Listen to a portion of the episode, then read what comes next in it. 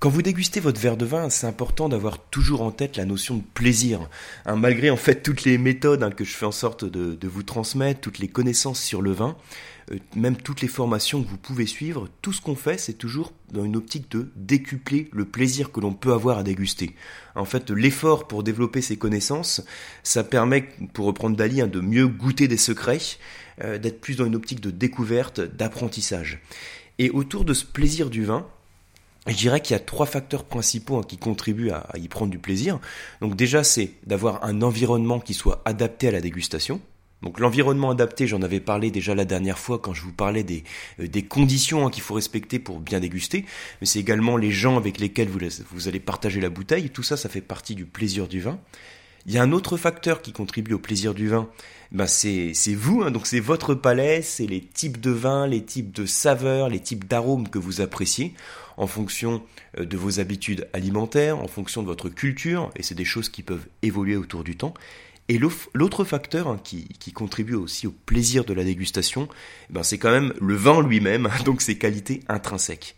Donc ça, c'est trois facteurs, l'environnement, donc vous, votre palais, et le vin, qui contribuent au plaisir de la dégustation.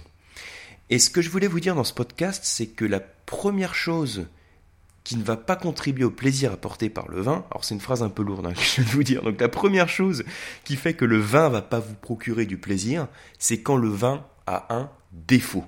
Et c'est pour ça que c'est important en dégustation d'apprendre à connaître, à reconnaître les principaux défauts que vous pouvez avoir dans votre verre de vin. Alors vous connaissez tous, hein, c'est le plus connu, le défaut qu'on appelle le goût de bouchon. Mais ici, je vais vous parler surtout de tous les défauts euh, qui sont liés à l'influence de l'oxygène. Donc soit il manque de l'air, soit il y en a trop. Je vous en ai parlé récemment dans un article, si vous l'avez vu, un des différents stades de l'oxydation. Donc je voudrais vous développer un petit peu ça ici, mais également vous parler ensuite de la réduction, qui est le contraire de l'oxydation. Donc on va faire ça de manière très simple et très pratique, de manière à ce que la prochaine fois que vous avez un verre de vin entre les mains qui a un défaut qui est lié à l'oxydation ou à la réduction, que vous soyez capable de l'identifier sans souci. Alors la première chose hein, qu'il faut avoir en tête et que vous connaissez peut-être parce que je vous en ai déjà parlé à plusieurs reprises, hein, c'est que le vin en fait c'est un produit vivant qui évolue dans votre cave et dans votre cave il respire entre guillemets, il respire, c'est-à-dire que son nez, son organe de respiration c'est le bouchon. À travers le bouchon il y a des échanges gazeux qui se font à l'intérieur hein, dans, dans votre cave et donc le vin va évoluer il faut avoir en tête que votre vin, en fait, dans votre cave, il suit en quelque sorte une courbe en cloche. Euh, donc en abscisse, hein, l'axe horizontal, c'est le temps, et en vertical, c'est la qualité du vin. Donc là, un podcast audio, faut avoir un peu d'imagination. Vous imaginez une courbe comme ça. Donc la courbe en cloche, ça veut dire qu'il y a un moment où le vin s'améliore, hein, il se bonifie dans votre cave. Ensuite, il arrive à un apogée, donc c'est là où il est au top, où il faudrait toujours le déguster et ensuite il décline. Donc ça fait une courbe en cloche comme ça. Cette courbe en cloche, elle prend quelques années, hein. ça peut être 2 ans, 3 ans, ça peut être 15 ans, 20 ans, en fonction du type de vin. Et cette courbe, elle est permise, entre autres facteurs, hein, et principalement par l'influence de l'air. Vous savez, donc je, cite souvent cette, cette citation qui est pas du tout de moi, qui dit c'est par l'influence de l'air que le vin vieillit, c'est Pasteur. Ça veut dire que le vin, avec cette oxygénation modérée, va pouvoir évoluer en couleur, en arôme et en propriété euh, gustative. Hein. En termes de palais, vous allez aussi avoir une évolution d'acidité, de tanin, etc. Bien, alors ça veut dire que l'air est nécessaire pour l'évolution du vin, mais il ne faut pas qu'il y en ait trop ou il ne faut pas qu'il y en ait pas assez. Alors quand il y en a trop d'air, on parle d'oxydation, et ça crée certains types de défauts dans le vin que vous allez trouver principalement au nez. Et quand il n'y a pas assez d'air, on parle de réduction. Alors, pour vous parler un petit peu de la réduction, hein, quand le vin respire pas suffisamment, ça vous est peut-être déjà arrivé hein, de retrouver dans votre verre de vin euh, des arômes un petit peu de moisi, euh, de renfermé. Alors, faut pas le confondre avec le goût de bouchon parce que c'est euh, parfois assez proche. En tout cas, je le vois en dégustation que parfois il y a certains dégustateurs qui confondent les notes de réduction et le goût de bouchon, parce que le goût de bouchon, ça fait penser aussi à une odeur un peu de moisi, de carton mouillé. Alors c'est pas exactement la même origine, hein, parce que le goût de bouchon, vous savez, c'est apporté euh, principalement par le développement d'une molécule qu'on appelle le TCA. Alors accrochez-vous pour le nom, hein, c'est le trichloroanisole. Donc c'est une molécule qui est favorisée par les traitements au chlore, mais qui peut également provenir hein, de défauts qui sont liés au bouchon. Quand vous avez un goût de bouchon dans un vin, vous pouvez faire tout ce que vous voulez. en général, vous n'arriverez pas à faire partir cette, euh, cette odeur, hein, ce, goût de bouchon, c'est un défaut. Euh, alors que par contre, cette réduction légère, hein, ce côté renfermé, en général, quand vous aérez votre verre de vin, vous allez faire partir cette odeur de renfermé. Donc quand c'est avant la mise en bouteille, le vigneron, c'est en faisant des sous-tirages donc sous-tirage, hein, ça veut dire qu'il va en fait changer de, cuve, hein, changer de contenant pour aérer son vin. Mais vous, au stade de dégustateur, ce que vous pouvez faire, c'est mettre le vin en carafe. Donc les carafes avec un fond qui est très large. Quand vous avez ces carafes à carafer qui ont un fond très large, il y a une grande surface de contact entre le vin et l'air, et du coup vous pouvez bien l'oxygéner, et donc vous pouvez avoir ce côté, cette réduction légère qui va disparaître. Alors, au passage aussi, hein, cette odeur un peu de moisi, cette réduction légère, elle est due au développement d'un composé soufré, c'est-à-dire qu'à la, base, hein, c'est du soufre euh, qui va former un autre, composé hein, qu'on appelle euh, l'hydrogène sulfuré, donc qui sent un petit peu voilà, se, se renfermer. Alors après, vous avez quand même un deuxième stade de la réduction qui là est beaucoup plus problématique et que vous allez pas pouvoir supprimer hein, dans votre vin, c'est quand cette réduction, hein, cet hydrogène sulfuré euh, se combine à l'alcool. Et là, vous allez avoir des odeurs fortes qui vont se former, qu'on appelle le mercaptan, euh, qui font penser à l'œuf pourri un peu aux boules puantes. Alors là, quand ça sent l'œuf pourri, hein, c'est quelque chose qui est très marqué dans le vin. Alors je vous rassure, c'est quand même rare, c'est quand même rare. Mais quand vous avez ce type d'odeur là, c'est mort. Hein, votre vin, vous pouvez pas le récupérer. Donc ça, c'est quand on parle de réduction de manque d'air, les principaux défauts qu'on peut avoir, hein, ce sont des défauts qui sont euh, des défauts qui sont créés par le développement de composés soufrés. Donc d'abord une première base, une première étape où c'est simplement une odeur un petit peu de moisi, de renfermé vous pouvez faire disparaître en aérant votre verre de vin et plus encore en le mettant en carafe. Et le deuxième stade, hein, quand, quand ces composés se combinent à l'alcool, où là vous avez franchement une odeur qui est beaucoup plus forte, qui écrase tous les autres arômes du vin, donc c'est franchement un défaut. Et là, je peux vous dire que vous vous y trompez jamais. En général, quand il y a une odeur qui est vraiment désagréable dans le vin, euh, vous êtes tous d'accord pour la trouver désagréable à partir du moment où il y a un seuil de perception qui est, qui est suffisamment fort et qui écrase les autres arômes. Et même si vous n'êtes pas toujours capable de dire, bah, c'est apporté par telle ou telle chose, si c'est désagréable au nez, en général, c'est un défaut. Donc voilà pour ce qui concerne la réduction. Alors, le contraire de la réduction, c'est l'oxydation, donc quand il y a un excès d'air. Hein. Donc ça, j'en ai déjà parlé récemment, mais pour vous résumer ce qu'il faut absolument connaître sur l'oxydation, vous avez un premier, stade de l'oxydation quand l'alcool reçoit trop d'air. Donc je mets ça entre guillemets. Hein. euh, quand il reçoit trop d'air, donc l'éthanol, qui est l'alcool du vin, il va créer un autre composé qu'on appelle l'éthanal. Euh, comment on le repère? Eh bien, au nez, il va sortir un petit peu la pomme, mais il va sentir la pomme pourrie. Donc, euh, ce qu'on appelle la pomme blette, hein, de manière un peu plus précise. Donc, ce côté pomme blette, voire pomme très mûre, c'est dû à la formation de ce composé. Et vous savez, donc, si vous avez vu donc euh, l'article, hein, ce dont je vous parlais il y a pas longtemps, vous connaissez cet arôme de pomme, de pomme mûre si vous êtes amateur de vin qui sont travaillés sur des vinifications oxydatives. Alors qu'est-ce que ça veut dire ce truc, travailler sur des vinifications oxydatives? Ça veut dire qu'on va faire volontairement, quand on va fabriquer le vin, volontairement on va le mettre en contact avec l'air. Alors que normalement on fait en sorte de ne pas avoir trop d'air en contact avec le vin, parce que sinon il s'oxyde.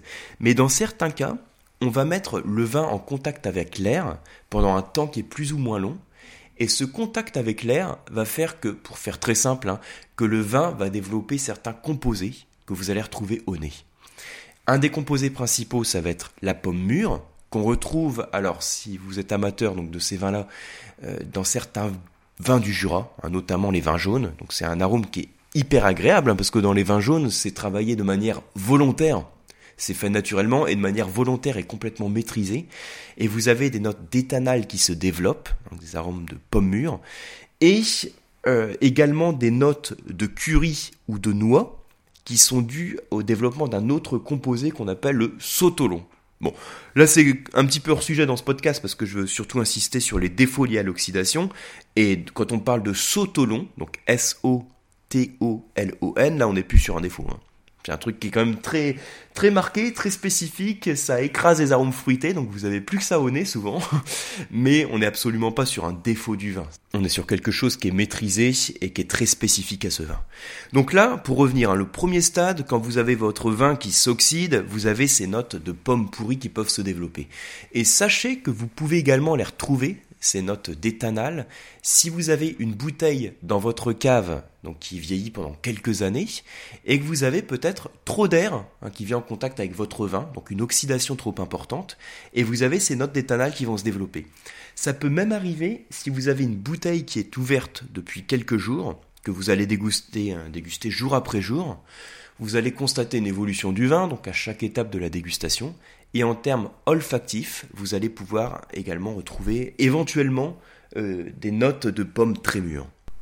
Le terme qu'on va utiliser hein, pour qualifier euh, cette oxydation, c'est ce qu'on appelle l'évent, donc E-V-E-N-T, l'évent. Alors, je répète, hein, euh, on peut le trouver de manière volontaire quand le vin n'est pas houillé. Donc le terme houillé, ça veut dire que vous n'allez pas remplir le fût au fur et à mesure de l'évaporation du vin. Quand le fût hein, se, se, vide naturellement, on va à chaque fois le compléter pour faire en sorte que le vin ne soit pas trop en contact avec l'air. Et justement, dans les vins qui sont travaillés de manière oxydative, eh ben, on fait en sorte de ne pas houiller le fût. Hein, le houillage, c'est le fait de rajouter du vin pour pas qu'il soit en contact avec l'air. Bien, alors il y a un autre stade quand même, hein, après les vents, c'est quand vous avez des bactéries qui vont attaquer l'éthanol, donc ce sont les bactéries acétiques, qui vont transformer le vin en vinaigre. Donc c'est le destin de tout vin de se transformer en vinaigre. Les bactéries acétiques vont transformer donc l'éthanol en acide acétique, c'est-à-dire qu'il va y avoir de moins en moins d'alcool et de plus en plus d'acidité dans le vin. C'est une acidité qui est très aigre. Et à chaque fois, je donne un exemple. Hein, si vous avez une bouteille de vin, donc c'est un exercice qui est très sympa et très pédagogique à faire. Vous avez une bouteille de vin que vous ouvrez, vous la dégustez, vous, vous faites votre fiche de dégustation. Euh, le lendemain, enfin le lendemain, ça peut même être avant, hein, le, soir même, si par exemple vous avez dégusté le vin le matin, donc euh, peut-être pas au petit déjeuner, mais peut-être avant le repas du midi par exemple, quand vous avez les sens qui sont vraiment à l'affût, vous dégustez votre verre de vin, vous le laissez euh, s'oxygéner, hein, respirer pendant la journée, le soir vous le dégustez à nouveau, donc le vin s'est oxygéné et il a évolué, et ensuite quand vous le dégustez au bout de deux jours, voire trois jours, au bout d'un moment en bouche, vous allez percevoir une acidité qui est beaucoup plus vive, c'est le développement de l'acide acétique. Donc là, on parle de piqûre acétique. Donc si le premier stade c'était l'évent, là ce sera la piqûre acétique. Et il y a un autre stade aussi, c'est quand vous sentez dans votre vin une odeur de vernis à ongles ou de colle donc là, vous utilisez le référentiel qui vous parle le plus, hein, si ça vous fait penser plutôt à de la colle, à du solvant, à du vernis à ongles. Hein, dans tous les cas, euh, c'est quelque chose qu'on appelle l'acécence. Donc ça s'écrit A-C-E-S-C-E-N-C-E. C'est ça qui est bien dans les podcasts audio, hein, c'est que des fois il faut avoir un petit peu d'imagination donc pour euh, se représenter les schémas ou certains termes un petit peu techniques. Donc le principe de la sécence, c'est que vous avez euh, votre vinaigre qui est combiné à l'alcool, c'est-à-dire qu'il reste encore de l'alcool, et votre vinaigre, donc votre acide acétique, se combine à l'alcool et va créer un composé. Alors on l'appelle l'acétate d'éthyle, si ça vous intéresse de connaître le mot, hein, donc euh, acétate d'éthyle, qui sent le solvant. Donc voilà, donc quand vous avez cette odeur dans, votre verre de vin, dans votre bouteille, c'est pas bon signe. C'est que vous avez un développement d'acide acétique, donc de vinaigre, hein, qui s'est combiné à l'alcool et qui crée la Donc voilà les différents stades à connaître quand on parle euh, d'oxydation ou de réduction du vin. Hein. Je répète que tous les phénomènes d'oxydoréduction, c'est eux qui permettent au vin d'évoluer, mais point trop n'en faut. Et donc quand vous avez trop de réduction, vous avez le développement soit de la réduction légère, hein, ce qu'on peut appeler la, réduction modérée, qui est l'odeur de renfermé qu'on peut faire disparaître en l'aérant. Un stade plus avancé, c'est quand vous avez l'odeur de mer captant ou d'œuf pourri, où là c'est mort. Et ensuite, pour l'oxydation, vous avez donc le premier stade qui est l'évent, avec son odeur de pomme mûre, voire pomme blette. Vous avez ensuite l'odeur de vinaigre, donc le vin se convertit en vinaigre, on parle de piqûre acétique. Et ensuite, vous avez aussi cette odeur de colle, de vernis à, ongles, hein, qu'on appelle l'acécence. À chaque fois, donc tout ça, ce sont des défauts qu'on peut retrouver dans le vin. On constate en général que quand vous avez un défaut qui est très léger, c'est presque parfois en dessous du seuil de perception qu'on peut en avoir. On ne le détecte même pas comme un défaut, hein. donc c'est vraiment toujours une question d'équilibre. Et par contre, quand il arrive à un certain seuil de perception où il arrive à écraser les autres arômes du vin, là on arrive sur le stade du défaut. Donc là j'ai vraiment insisté que à l'oxygène, hein, soit l'excès, soit le manque, mais on aura l'occasion de développer aussi d'autres défauts que vous pouvez retrouver de manière assez pratique hein, dans votre verre de vin, euh, qu'il est toujours important de pouvoir identifier. Voilà, bah j'espère que tout ça, ça va vous aider dans vos dégustations. En tout cas, je vous remercie hein, d'être allé jusqu'au bout de, ce podcast.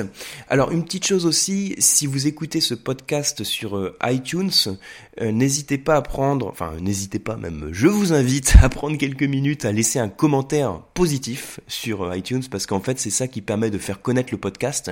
Quand on a un certain nombre de notes, on est bien référencé dans les podcasts et ça permet de faire connaître le podcast du vin pas à pas. Voilà, donc je, vous retrouve très rapidement, donc soit sur le blog, soit sur un podcast, soit sur un cours d'onologie, hein, sur le Coam, et je vous dis à très bientôt.